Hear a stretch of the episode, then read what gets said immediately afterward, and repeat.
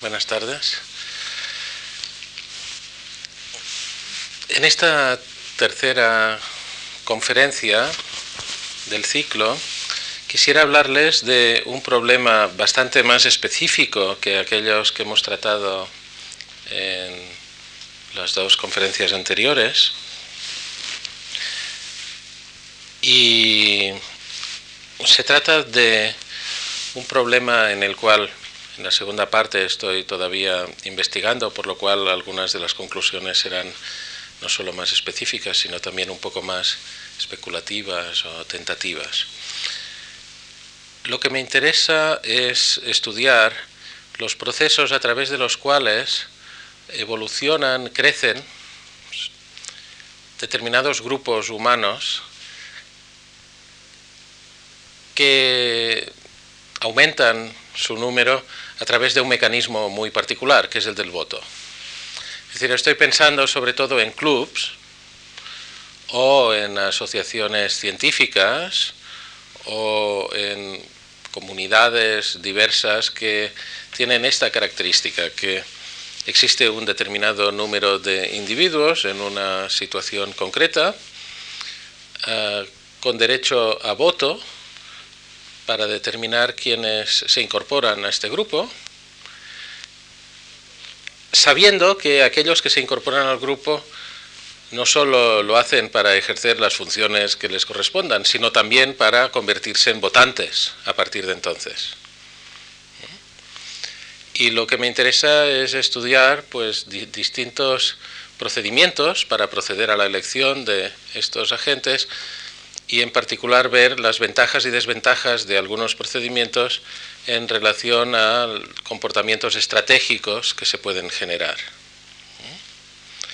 En un primer momento me concentraré en comportamientos estratégicos en el caso de un solo periodo, cuando los individuos simplemente escogen candidatos una vez y no nos preocupamos de el engarce entre lo que sucede en un periodo y lo que sucederá en periodos siguientes. También en estos contextos existen posibilidades de comportamiento estratégico y son los primeros que trataré.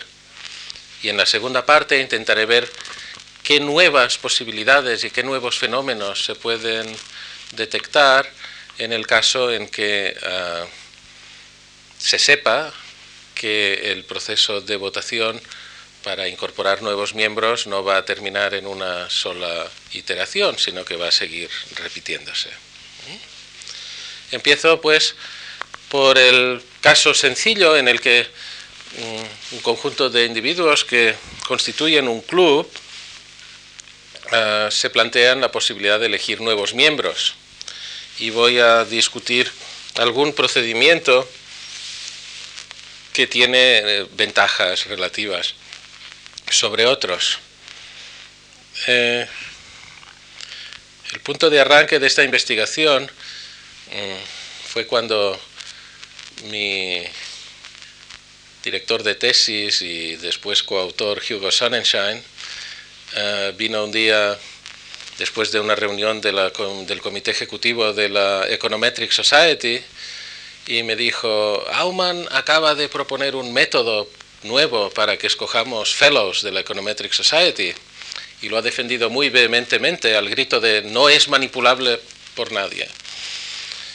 Eh, bueno, nosotros sabíamos que no podía tener razón, porque como ya dijimos en la primera conferencia, el teorema de Gibbard-Satterthwaite nos dice que todos los mecanismos que no sean triviales son en algunas circunstancias manipulables y por descontado, viniendo la propuesta de Aumann, no podía tratarse de un método trivial, pero tampoco podría tratarse de una afirmación totalmente falsa, viniendo también de alguien muy cualificado. Entonces queríamos entender un poco eh, qué había detrás de esta propuesta y a partir de aquí aprendimos algunas cosas sobre procedimientos para elegir miembros a un club. Entonces, ¿cuál es el planteamiento formal un poco para, para concretar que podríamos hacer? Tenemos que escoger entre un conjunto de candidatos.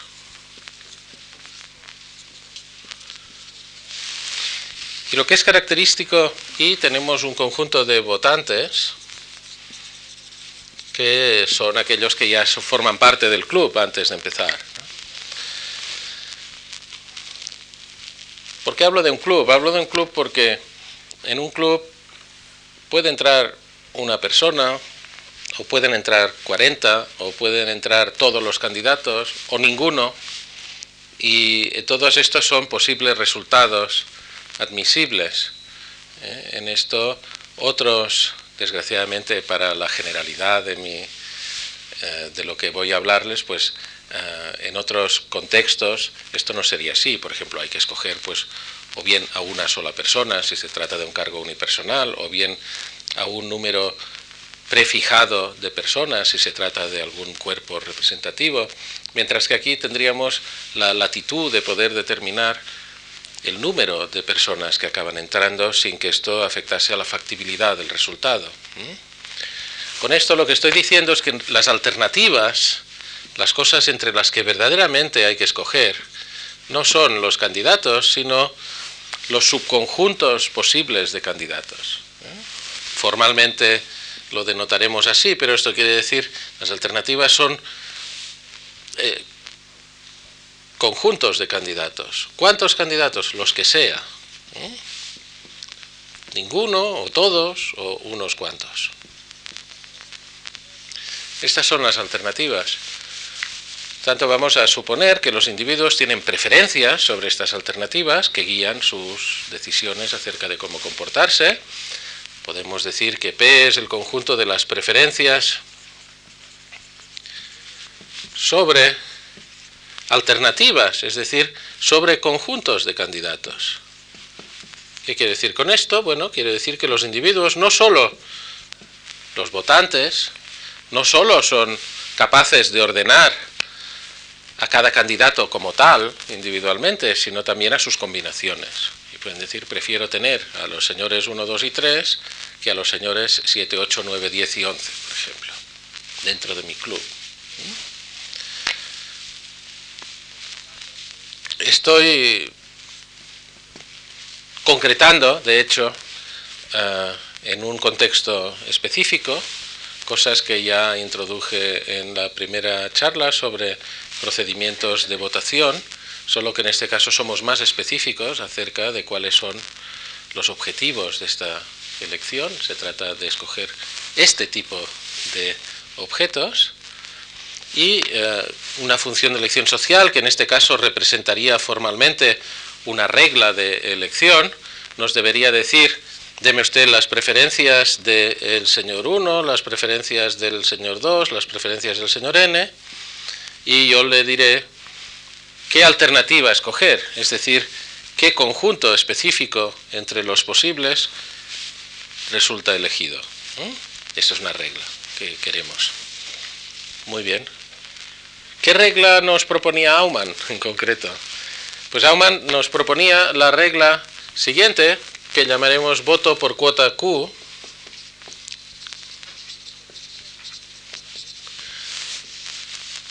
¿eh? que consistía en decir, mire, a la gente no le pregunte usted todas sus preferencias, dígale que le indiquen un conjunto de personas que interpretaremos como el conjunto de todas aquellas personas que les resultan deseables.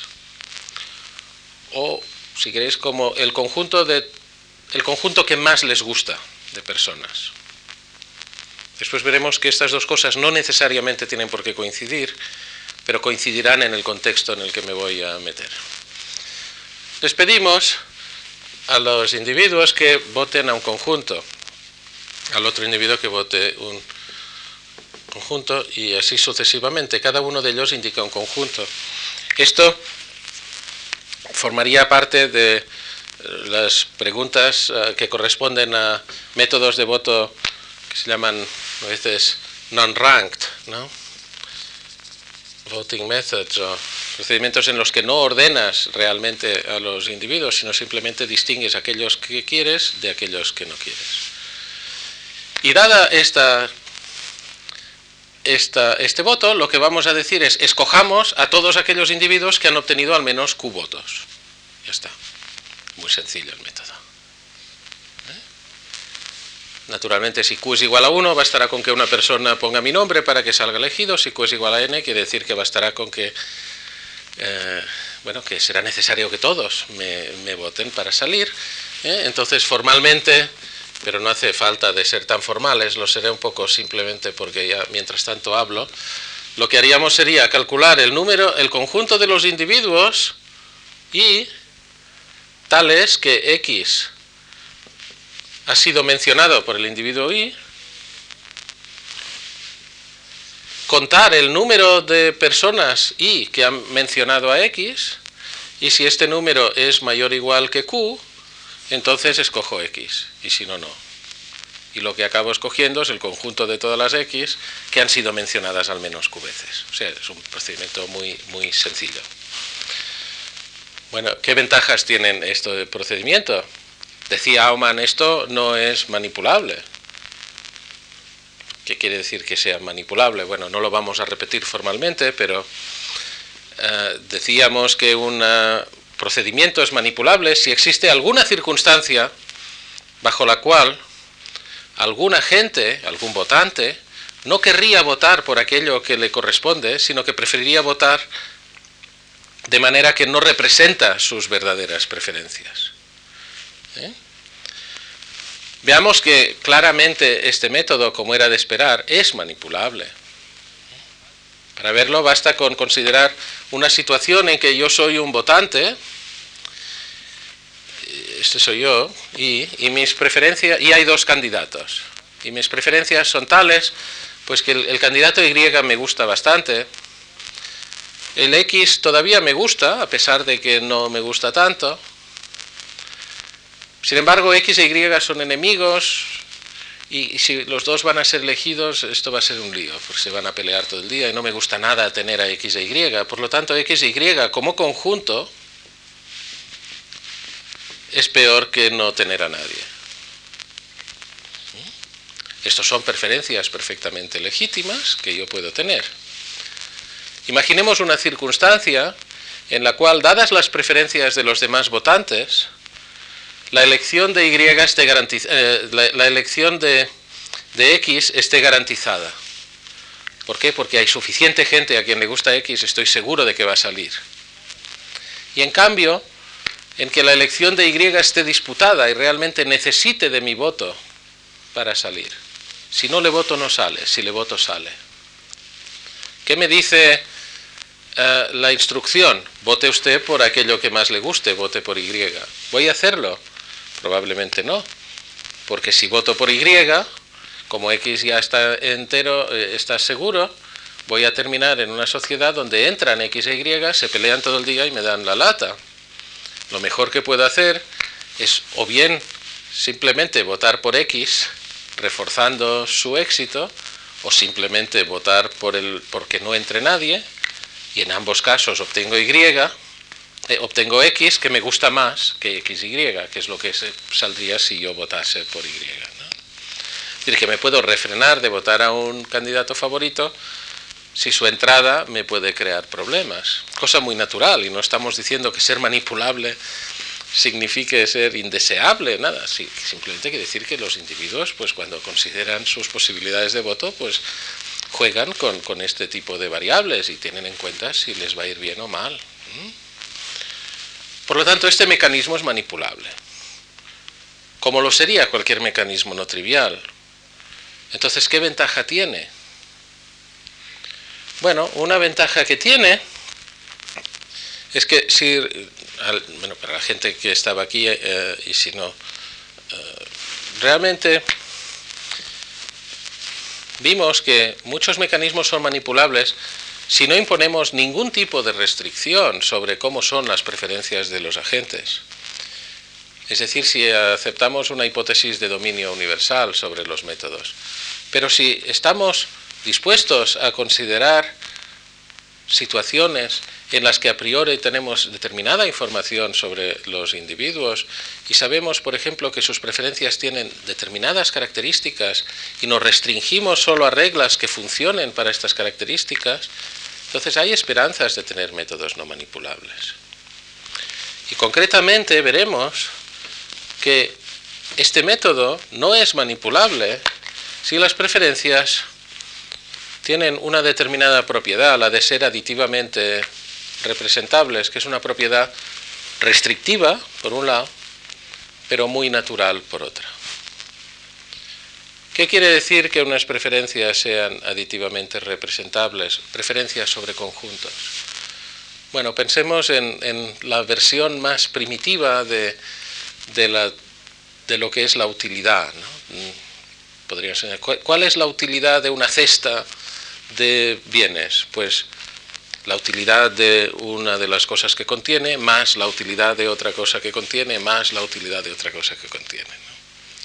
Esto es una descripción muy primitiva, porque sabemos que a veces existen complementariedades que no se pueden capturar por esta formulación, pero a la vez es también una manera muy natural de pensar, por ejemplo, en el valor de un conjunto. ¿Qué es el valor de un conjunto? Es la suma de los valores de las partes que lo componen.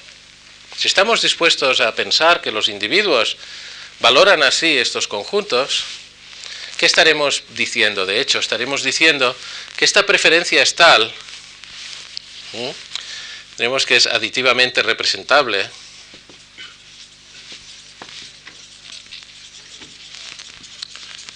si existe una función de utilidad que lo que me dice es la utilidad de cada candidato, y también pondré la utilidad del conjunto vacío y que le da un número, que es su utilidad, con la condición de que, digamos, no tener nada lo normalizamos y nos da cero. Y tal que, siempre que tengamos un conjunto A y un conjunto B, A sea mejor que B, siempre y cuando la suma de las utilidades de los objetos que están contenidos en A sea mayor que la suma de las utilidades de los objetos que están contenidos en B. Entonces podremos decir que esta función de utilidad, no sobre alternativas, sino sobre algo más primitivo, sobre candidatos, en esta forma aditiva representa las preferencias del conjunto. ¿Cuál es la utilidad de un conjunto? Pues la, utilidad, la suma de las utilidades de los elementos que la componen. ¿Son siempre así las preferencias? No, claramente estas preferencias no son aditivamente representables. ¿Por qué? Porque si X, si Y es mejor que el vacío, Y tiene una utilidad positiva. Si X eh, es mejor que el vacío, Y, eh, X tiene una utilidad positiva. ¿eh? Entonces, x más y tendrían que tener la suma de estas dos utilidades positiva y en cambio x y es peor que 0, o sea, debería ser negativo. Entonces esto no es aditivamente representable. Contrario, cuando dos preferencias son aditivamente representables tienen algunas propiedades bonitas. Podemos verlo así. Estas preferencias nos ordenan conjuntos. En particular, ordenan también elementos singulares versus el vacío. ¿Eh? Entonces podemos decir, miremos para una alternativa X, si X es tal que es como tal preferida o no al vacío. Es decir, ¿qué nos gustaría más? ¿Tener X y nadie más o tener al vacío?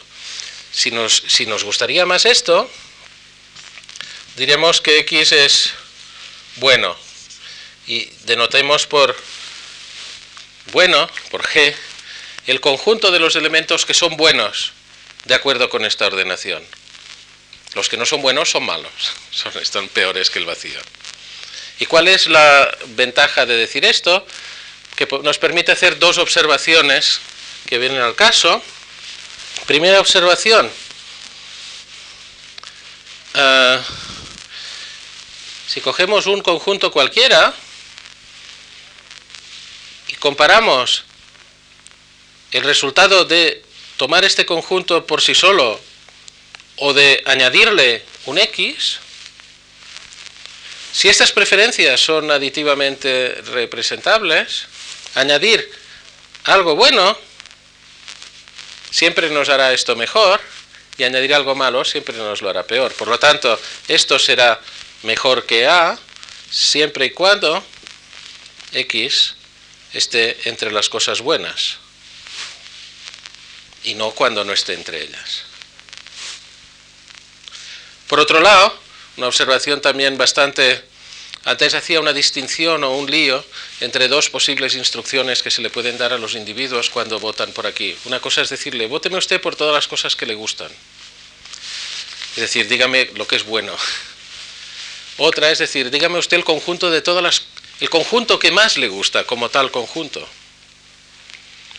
En este contexto ambos conceptos coinciden totalmente, porque ¿qué es lo mejor? Es la unión de todo lo que es bueno. No me compensa olvidarme de añadir nada bueno, ni tampoco me compensa insistir en añadir nada que no sea bueno. Por lo tanto, en este caso las instrucciones son claras y además pues tengo esta propiedad. Con esto puedo rápidamente argumentar que el voto por cuota Q es claramente no manipulable. ¿Cuándo las preferencias tienen esta propiedad? ¿Por qué? Porque supongamos una situación cualquiera en que un individuo decide si le compensa o no decir la verdad. Para ello tiene que saber o presuponer o hacer una hipótesis sobre lo que van a hacer los demás. Bueno, hagan lo que hagan los demás, claramente habrá unas unos, unos, candidatos que seguro que no pueden salir. ¿eh? Que son aquellos que, haga yo lo que haga, no puedo sumar suficientes votos en su favor. Estos fuera. Después hay otros que, haga lo que yo haga, van a salir. Y estos son como, como, como A, por ejemplo. Esos van a salir seguro. Entonces, ¿qué me queda a mí? Me queda añadir a estos que van a salir en cualquier caso, algunos posibles cuya entrada o salida dependa solamente de mi acción. ¿A, cuáles quiero añadir? A todos los que me gustan y a ninguno que no me guste, porque en la medida que sigo añadiendo cosas que me gustan, mejoro. Y eso es efectivamente lo que va a suceder con este tipo de reglas si yo voto en favor de de justo las personas que me gustan. Nunca hay peligro de que por error me añada, añada yo a alguien que no me gusta y nunca hay peligro de que se me olvide de añadir a alguien que me guste. Por lo tanto, ¿qué más puedo hacer que decir la verdad? ¿Eh? O sea que estos mecanismos no son manipulables. Además, son anónimos en el sentido de que tratan por igual a las personas y son neutrales en el sentido de que les dan iguales oportunidades a todos los candidatos. En un trabajo que publiqué unos años más tarde con, con Sonnenschein y Zhu, que está en Econométrica del 91, eh, demostramos a la inversa que no solo estos mecanismos no son manipulables y son anónimos y neutrales, sino que son los únicos procedimientos que satisfacen estas tres propiedades en este contexto, en que las preferencias son de este tipo. Es decir, ¿cuál es nuestro margen si queremos evitar la manipulación estratégica? Pues es escoger Q. Bueno, tenemos un poco más de margen porque podríamos dar un tratamiento diferencial o bien a los individuos o bien a las alternativas, pero esto ya me parece que me robaría más tiempo y prefiero pasar al otro tema. ¿Eh? Es decir, en definitiva, esto es lo que aprendimos en un análisis estático. Si queremos evitar manipulaciones en elecciones para un solo periodo, estos son los métodos que podemos utilizar, siempre bajo la hipótesis de que las preferencias sean aditivas. Bueno, cuando terminé de estudiar esto, siempre me quedaba con un poco de pena porque decía, bueno, pero hay cosas en la vida eh, de los clubs, y todos vivimos en clubs que se parecen a esto, aunque no sean exactos. Por ejemplo, el club de los profesores universitarios no es un club particularmente atractivo, pero cuando vives en él te, metes mucho, ¿no? ¿Eh? Y pues mm, en este club, pues todo el día estás pensando en cosas que tienen que ver con a quién votas y a quién no votas y a quién metes y a quién no metes. Y estos, algunas de estas consideraciones claramente no tenían que ver con esto. Y a mí me apetecía pensar en el siguiente problema o el siguiente fenómeno que creo que es un fenómeno que ocurre realmente.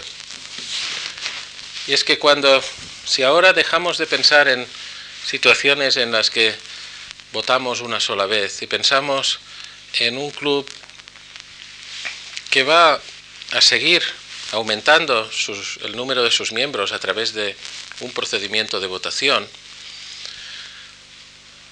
lo que son mis preferencias sobre un agente empieza a ser un poco más embarullado.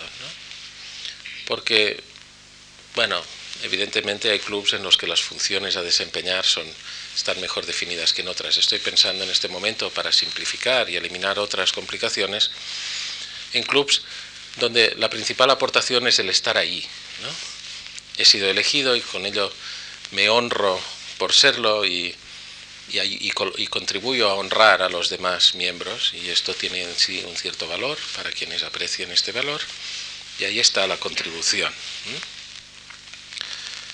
Muy bien, sea cual sea la manera en que yo mido el valor de estar compartiendo el club con alguien más, habrá personas que me gusta que estén en mi club y a las que me gustaría votar para tener su colaboración o su presencia, pero estas personas en el momento que se incorporan al club se convierten también en votantes y pueden tener un excelente, una excelente contribución individual y a la vez tener un pésimo gusto.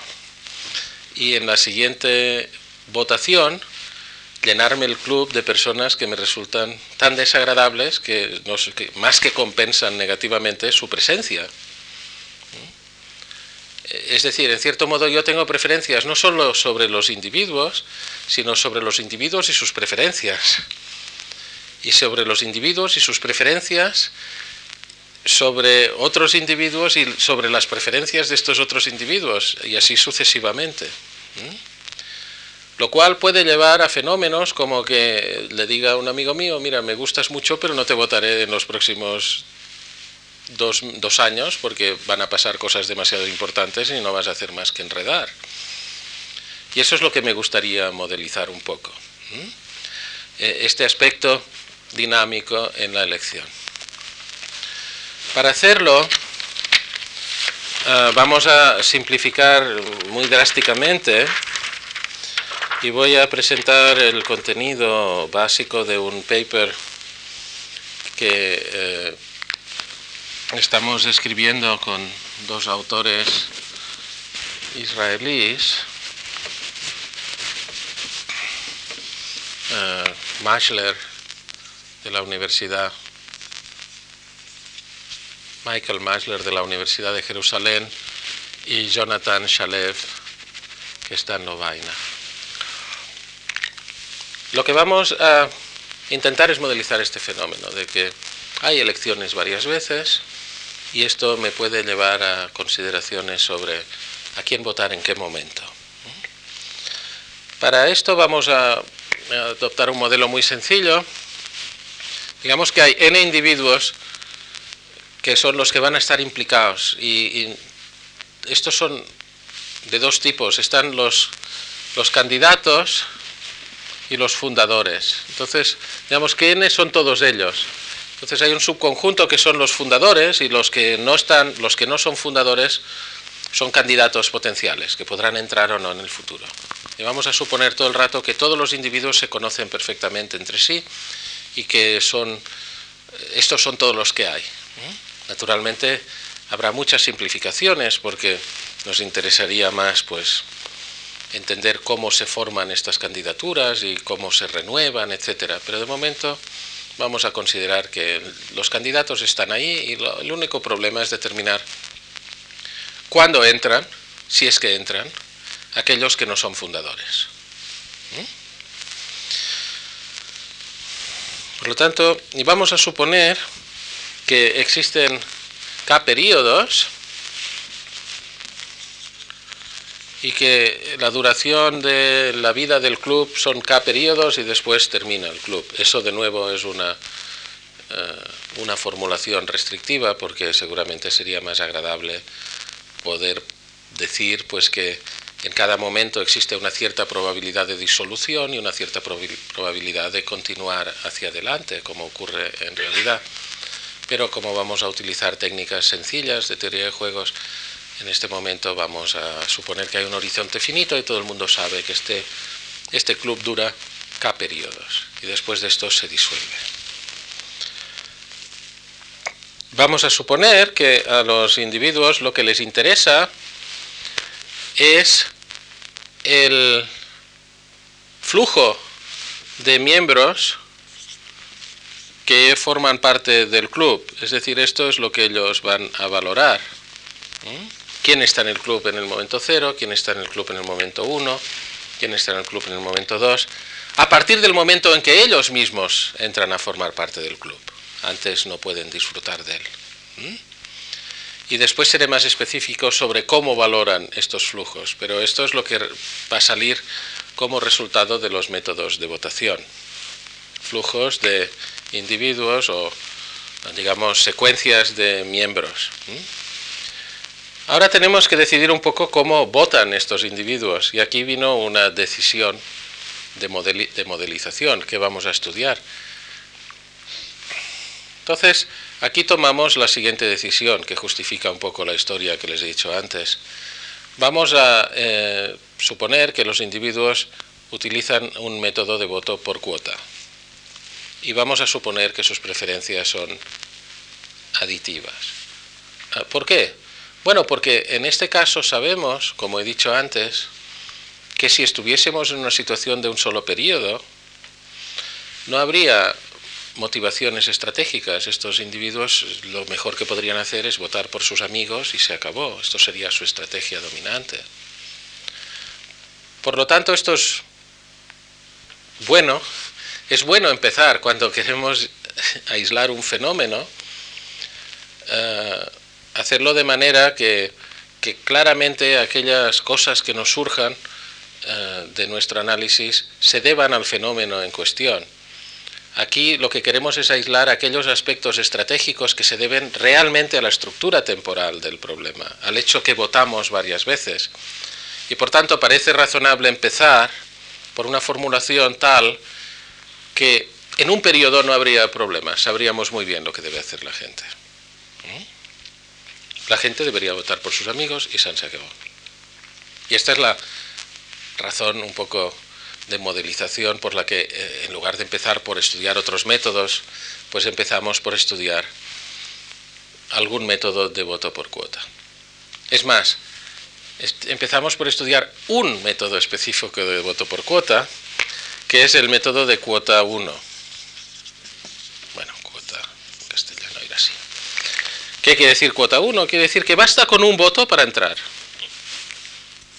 ¿Es esta la sociedad que más me interesa? No necesariamente. Después me gustará, por ejemplo, comparar la dinámica cuando se puede entrar con un voto con la dinámica cuando hacen falta cuatro votos para entrar, por ejemplo.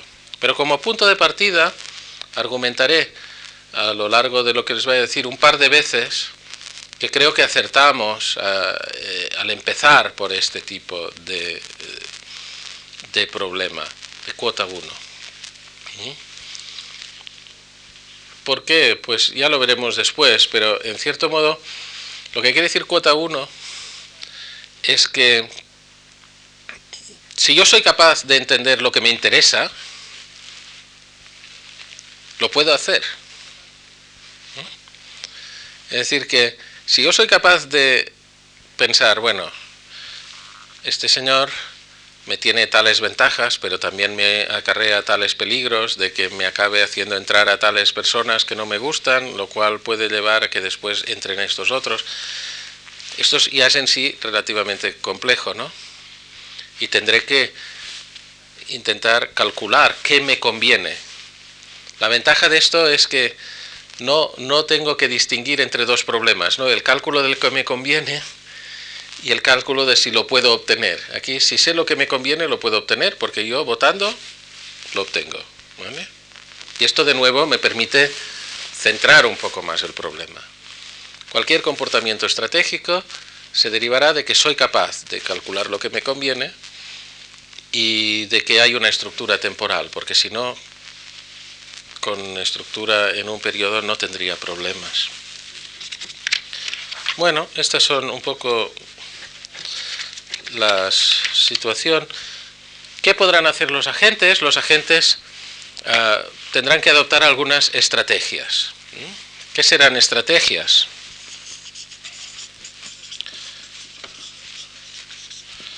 Pues en este contexto, una estrategia para un individuo vamos a suponer que es una regla de comportamiento que para cada individuo Y, y dado un periodo T, y dado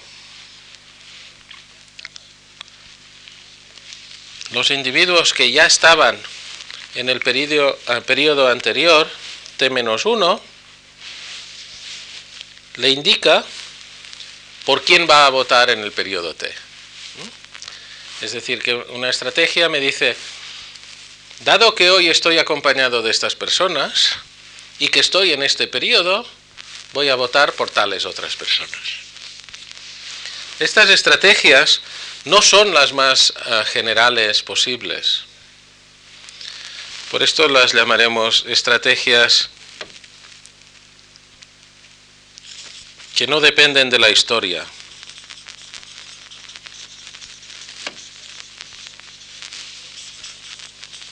Con esto excluimos cosas tales como, dado que fulanito votó por menganito que hoy está aquí conmigo, entonces yo voto a esta tercera persona. Pero si este menganito que está conmigo, en lugar de fulanito, le hubiese votado otro, entonces a lo mejor yo votaría distinto.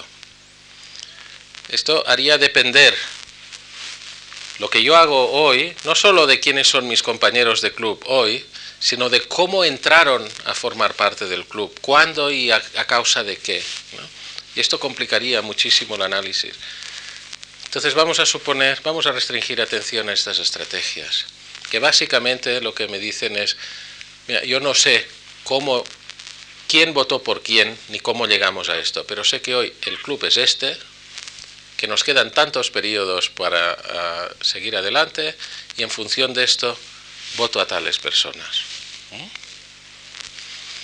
Bien, con esto ya tengo lo que son las estrategias, lo que son los resultados de n estrategias, no lo voy a escribir formalmente, pero está claro, es en cada periodo,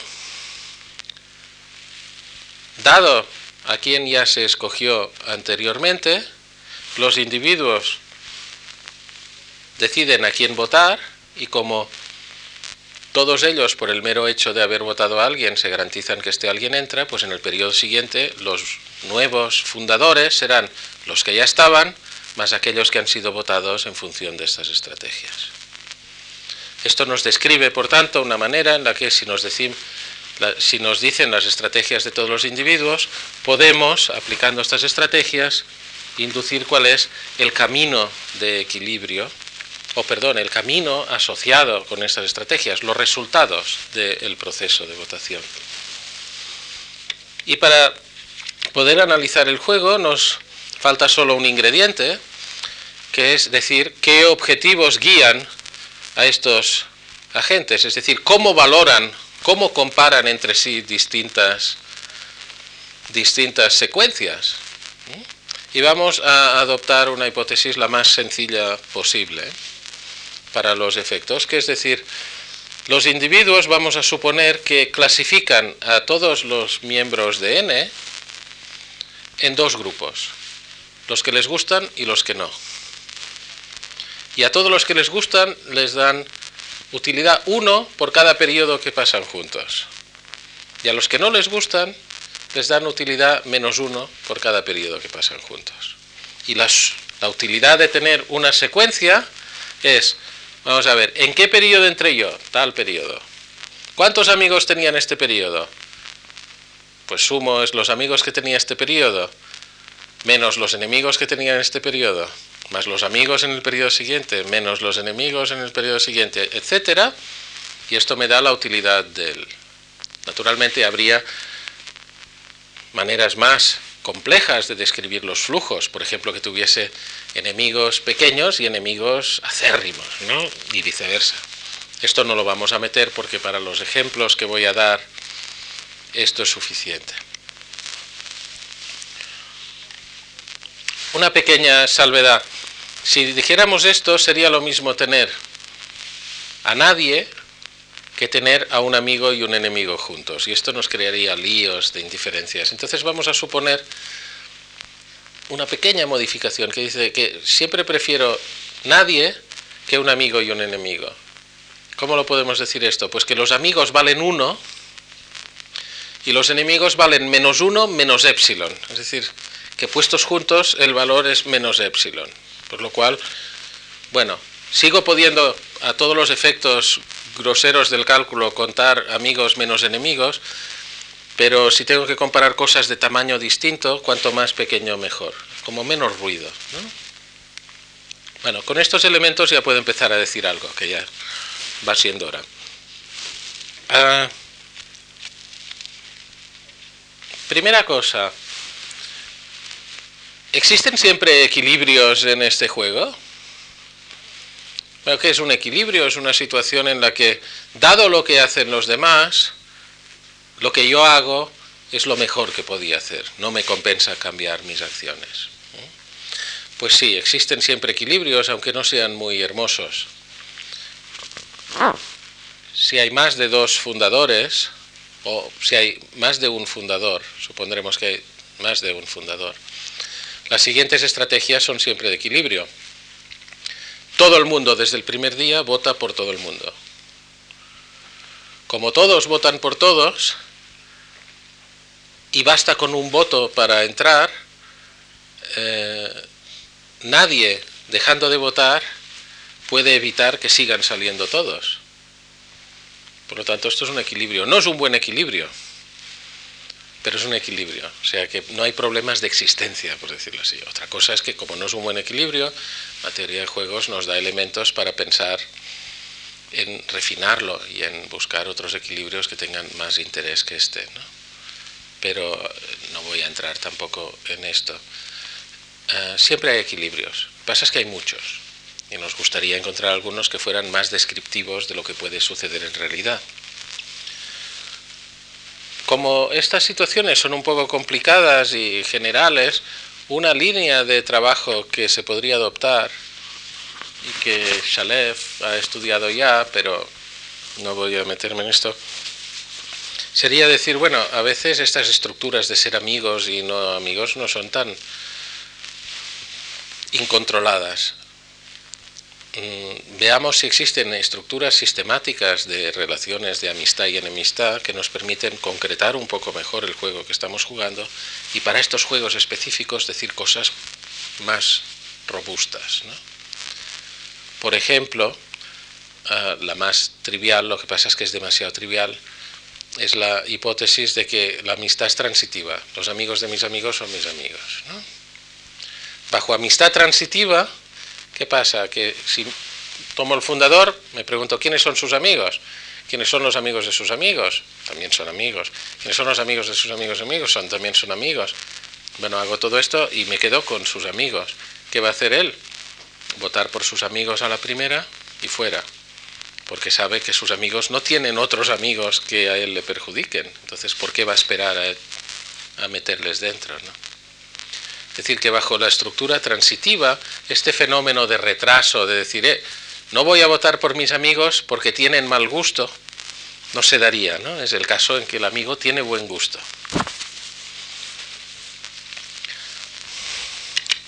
Otras veces las cosas son un poco más complicadas. Y me gustaría introducir un par de ejemplos, que son los que, bueno, me permitirían mostrarles cómo, por un lado, las situaciones que se pueden presentar son bastante sugerentes y por otro lado explicarles por qué todavía no tengo resultados muy muy definitivos sobre el tema porque es un poco más complicado de lo que yo creía. El primer ejemplo que me va a permitir, eh, sin mucha complicación, espero introducir cómo, cómo calculamos cosas. Pues hacemos ejemplos. Y los ejemplos voy a hacerlos así. Esto sería la lista de las personas que están, eh, los, los N individuos que pueden ser o fundadores o candidatos. Y cuando hago una línea así, quiero decir que los que están por encima son fundadores y los que están por debajo son candidatos. Y ahora necesito decirles a ustedes qué amigos tiene cada uno de ellos para definir el problema. Pues A, digamos que a A le gusta C y nadie más. Todos los demás son enemigos. A B le gusta D. Y a C, D, E y F no les gusta nadie. Y supongamos que hay dos periodos solo. Entonces, en el último periodo sabemos lo que haría cada individuo si llegase a este momento ¿eh? y le preguntasen que votase. Pues votaría por todos aquellos amigos suyos que están en esta lista eh, que no hubiesen sido elegidos. Es decir, en el último periodo, pues de, si fuera escogido, ¿qué haría? Pues votar por nadie, porque no le gusta a nadie. Y hemos dicho que en el último periodo estamos ya como en una situación como la anterior. Y como hemos supuesto que las preferencias son aditivas y que esto es voto por cuota, pues nadie tiene necesidad de mentir. Por esto podemos empezar una inducción hacia atrás sabiendo lo que va a ocurrir en el último periodo. Y esto nos ayuda. Bueno, por tanto, el, el, problema es simplemente determinar, ya sabemos que si A llega al último periodo sin haber escogido a C, le votará. Pero le votará en el primer periodo, en el periodo anterior. Esta es la pregunta. ¿no? Bueno, la idea es que en este caso, sabiendo que en el último periodo los otros haga lo que él haga, bueno, pues en el último periodo el otro votará por D. ¿Qué puede pasar de peor? Bueno, pues nada, él vota por C y el otro vota por D y esto es un equilibrio, no queda más remedio, ¿no? Porque ¿qué ganaría yo con retrasar mi voto al último? Esto quiere decir que votaré en el primer periodo CD, entonces ya tendremos CD, C y D no votarán a nadie, o sea que la secuencia sería en el primer periodo están A y B, en el segundo periodo están A, B, C y D, conviven un periodo más y se acabó. Mm. Bueno, ¿qué, ¿qué podían haber hecho? Podrían haber, por ejemplo, hablado y decir, oye, es que aquí nos estamos perjudicando porque metemos a un amigo en enemigo y esto nos da a ti menos epsilon y a mí menos epsilon. Si retrasásemos el voto y los dos votásemos por nadie a la primera y después cada uno por su amigo, tendría, estaríamos mejor. Bueno, esto no es un fenómeno muy extraño, es decir, que muchas veces los equilibrios no son eficientes, ¿no? Pero la pregunta sería, ¿podríamos sostener este acuerdo de una manera creíble? Bueno, habría una posibilidad, ¿no? Que sería que los individuos dijeran, ya, vamos a votar vacío. Y en caso de que alguno de los dos nos desviemos, incluso si soy yo, me comprometo a votar por todos estos, que son todos malos para los dos, ¿no? y nos autocastigaremos por haberlo hecho mal. Y con esta amenaza tendríamos un equilibrio eh, pero no sería un equilibrio muy creíble en el cual estaríamos mejor que si jugásemos de esta manera habitual. ¿no? Entonces, bueno, esto es solo una observación que aparte de darme pie a explicar un poco cómo dibujamos las cosas, pues ya nos advierte de que los equilibrios pues pueden no ser muy muy buenos y que en todo caso pues el tipo de consideraciones que tenemos que hacer para saber qué va a hacer la gente es pensar un poco en si van a retrasarse o no los votos. ¿eh? Entonces, voy a hacer eh, un ejemplo que me parece que es ilustrativo de cómo aprendimos a hacer estas cosas. Ah, bueno, lo voy a hacer, lo voy a hacer aquí en la en, esto porque si no perderíamos mucho tiempo. No sé si tengo ya que terminar. Estoy de tiempo, estoy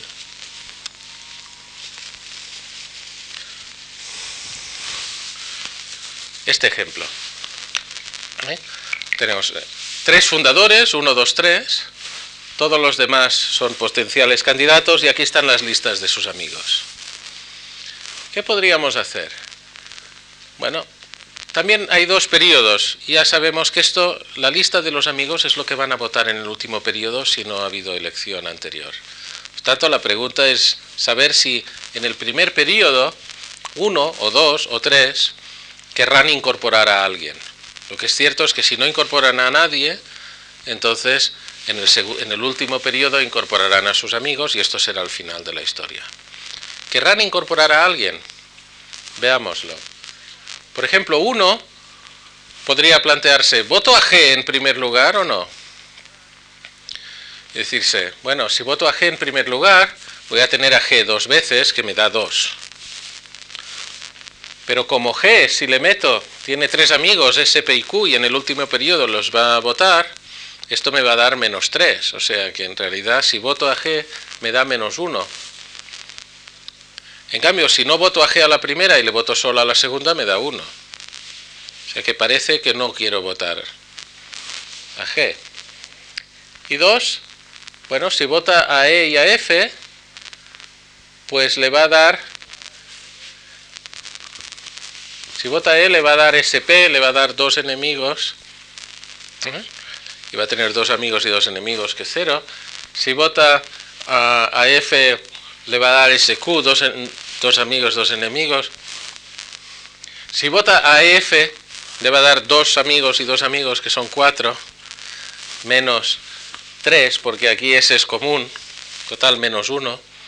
Pero si no vota por ninguno de los dos y retrasa un periodo, va a tener dos amigos y nada restado, que es lo máximo que hemos calculado hasta ahora.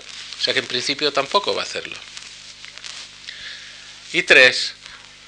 Bueno, veamos que si 3 vota A, B, C y D, le salen algunos enemigos uh, después, P, Q y R, pero no, no muchos porque hay repeticiones por allí, ¿no? O sea que él gana 4 y 4, 8, menos una vez tres enemigos, que es 5. Esto es lo mejor que puede hacer. Pero bueno, si lo mejor que puede hacer 3 es votar por A, B, C y D a la primera, y todos saben lo que los demás son y, quieren hacer, entonces si yo lo he podido calcular, 2 también lo puede calcular. Y 2 puede decir, ajá, 3 va a votar a B, C y D. Eso quiere decir que en el siguiente periodo voy a tener P, Q y R. Y los voy a tener en cualquier caso. Como los voy a tener en cualquier caso, la amenaza de que si yo voto por E y F me van a entrar estos tres enemigos ya no es tal, porque P y Q los voy a tener en cualquier caso. Solo S añado. Y eso sí que me compensa. Meto dos amigos dos veces a cambio de un enemigo. Por lo tanto, mi cálculo estaba equivocado. Tengo que volver hacia atrás y decir, no, no, es que 2 va a votar a EF. Porque algunos de, los, de las amenazas que tenía en cuenta eran amenazas inevitables y que no dependían de su voto. Pero dado esto, uno dice, bueno, si EF están dentro, SP y Q están dentro. Por lo tanto, G no es ninguna amenaza para mí. Por lo tanto, le tengo que votar. Y vemos cómo, bueno, lo hemos conseguido calcular, pero es un algoritmo un poco más complicado de lo que uno podría pensar. Es decir, esta definición de qué me conviene no solo depende de que yo vaya calculando a los amigos de mis amigos de no sé qué, sino también lo que van a hacer los demás simultáneamente, porque esto define que ciertas amenazas son más inevitables que otras. Bien, tengo un último ejemplo que espero que les guste para terminar, y es este.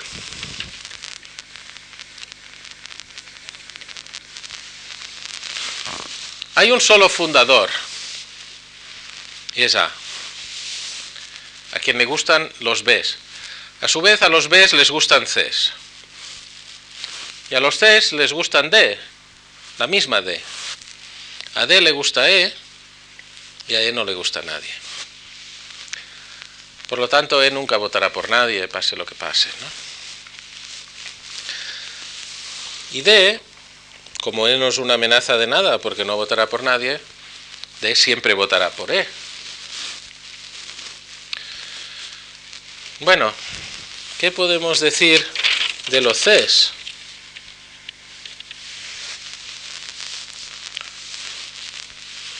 Bueno, los Cs saben que si ellos votan antes del último periodo por D, le van a dar tiempo a D a meter a E. Y esto no le compensa, porque meter a un, a un amigo antes para que te meta a un enemigo es 1 menos 1 menos epsilon, o sea que es mejor retrasarlo todo un periodo. Por lo tanto, ah, no votará en principio por D. ¿Cuándo votará por D? Ah, cuando E ya esté dentro. Una vez esté dentro, D ya no puede, ya no constituye una amenaza. Si me gusta le voto, porque E ya no lo puedo evitar, me guste o no. ¿Mm? Por lo tanto, ya tenemos aquí un voto contingente a si E está o no está dentro. Si está dentro, las Cs votarán por D. Si, las, eh, si no, no votarán por nadie, excepto en el último periodo. ¿Mm? Bueno, ¿y qué podemos decir de las Bs? Bueno, las Bs, más complicado, ¿no? Porque las Bs votan por C y la C entonces vota por D en este periodo. Por lo tanto, de nuevo, el mismo razonamiento. ¿Eh? Votaré, si la D ya está dentro, entonces votaré por la C porque no hay amenaza.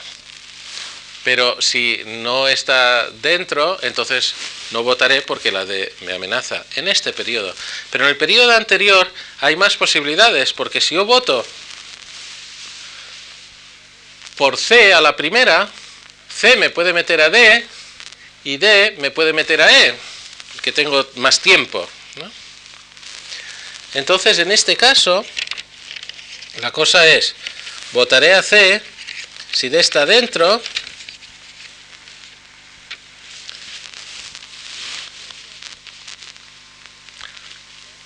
o bien, si E no está entre los primeros votantes, porque si todavía no tengo aquí a E, ¿eh?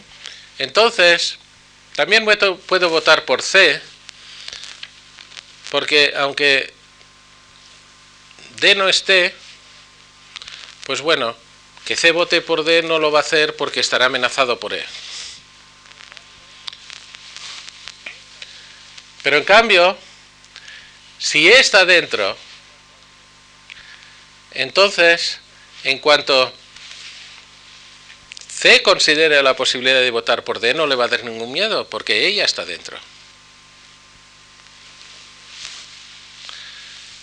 Y por lo tanto C, ah, ¿qué he dicho? ya nos hemos armado todos un lío, ¿verdad? Ah, si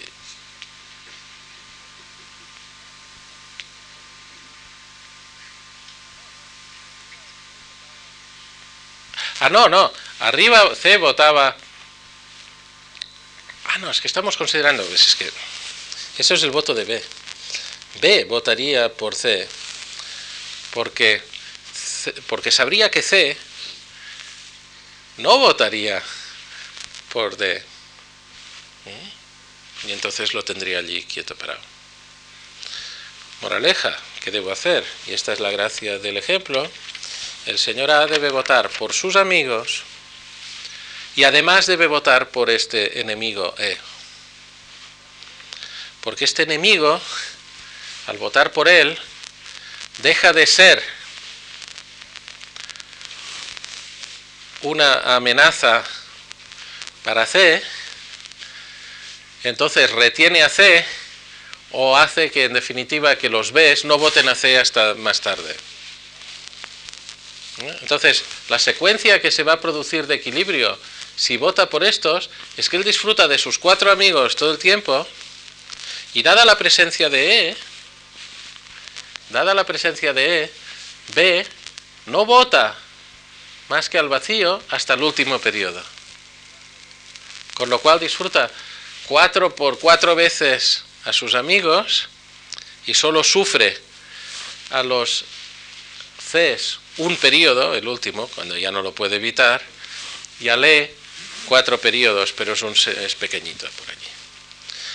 Entonces, esto, este ejemplo sí que es a la vez, creo, bastante rico y, un poco frustrante. Rico, ¿por qué? Porque fíjense que he, dicho al principio, esto de adoptar la regla Q igual a 1 eh, tiene sus ventajas. Una de las ventajas es que realmente no necesito a otros para que voten por mí. Es decir, yo podría explicar más fácilmente la entrada, el que alguien vote por sus enemigos en un contexto en el que se necesitan tres o cuatro votos para meter a alguien. Porque puede ser que si estos enemigos tienen buen gusto, pues les meto para que se hagan mis se hagan mis, mis aliados en la votación para sacar amigos más adelante. Y primero necesito crearme aliados porque no tengo votos. Pero aquí no. Aquí puedo meter a quien quiera a la primera. Es decir, que no es por esto por los que meto a estos enemigos. Meto a estos enemigos para que me paren ciertos votos de terceros de una manera bastante compleja. Y esto, nos, esto es la buena parte, lo que dices, bueno, por lo menos me dice algo que no es absolutamente intuitivo a la primera. Lo que también hace es que, claro, es que no podemos seguir intentando desarrollar algoritmos sistemáticos para eh, estudiar equilibrios así a la brava y uno detrás de otro, porque nos podemos morir en el empeño, porque claro, si hasta antes decíamos, bueno, a mi amigo le votaré a la primera, a la segunda o a la tercera vez, pero es que aquí ya es a mi enemigo le meteré en la primera. entonces esto ya es un lío, ¿no? O sea que hay que hacer otras cosas, algunas de las cuales hemos intentado hacer. ¿eh? Eh, tenemos algunos resultados teóricos que nos permiten entender cómo son los equilibrios en estos juegos, en algunos casos, pero no en todos. Y en definitiva, pues entiendo que de todo esto lo que he aprendido pues es que hay un problema, que a mí me parece un problema atractivo, que es el problema de una cierta dinámica de crecimiento de los grupos que crecen por votación, un modelo primero muy rudimentario, por varias razones que ya he señalado. Hay un horizonte temporal finito que no es muy realista, los candidatos siempre son los mismos, las preferencias están muy polarizadas en dos grupos. Y a pesar de esto, bueno, lo que aprendemos es que incluso en estas condiciones tan simples y rudimentarias, pues el problema no es nada trivial. Surgen fenómenos como el de votar por enemigos que francamente no esperaba que surgieran cuando empecé este estudio. Ah, se sugieren pues muchas cosas que se podrían hacer y es este aspecto de sugerencia como vía de estudio lo que quería aportar más que los resultados en sí porque todavía son muy primitivos. Pero para mi sorpresa no he sido capaz, y a lo mejor es simplemente porque soy un mal buscador de bibliografía, de encontrar trabajos formalizados que analicen este tipo de cosas. Hay maneras pretenciosas de describir lo que queremos hacer. Queremos hacer teoría de juegos donde quién es o quién no es un jugador se determina endógenamente. Esto tampoco está hecho, ¿no? Pero a lo mejor hay modelos de, ciencia política o de otros contextos en los que se ha analizado esto y agradecería cualquier comentario. Ah, en cualquier caso, me parece un tema fascinante en el que me gustaría seguir trabajando y no solo en el del el crecimiento de los grupos, pero ya puestos a hacer, pues uno enseguida piensa en otros fenómenos como es en el de la salida de los grupos, no solo la entrada, de la renovación, el de muchas cosas que requerirían análisis semejantes. Y bueno, pues como esto está tan verde, a lo mejor dentro de 10 años podemos tener otro ciclo sobre esto. Ya está, gracias.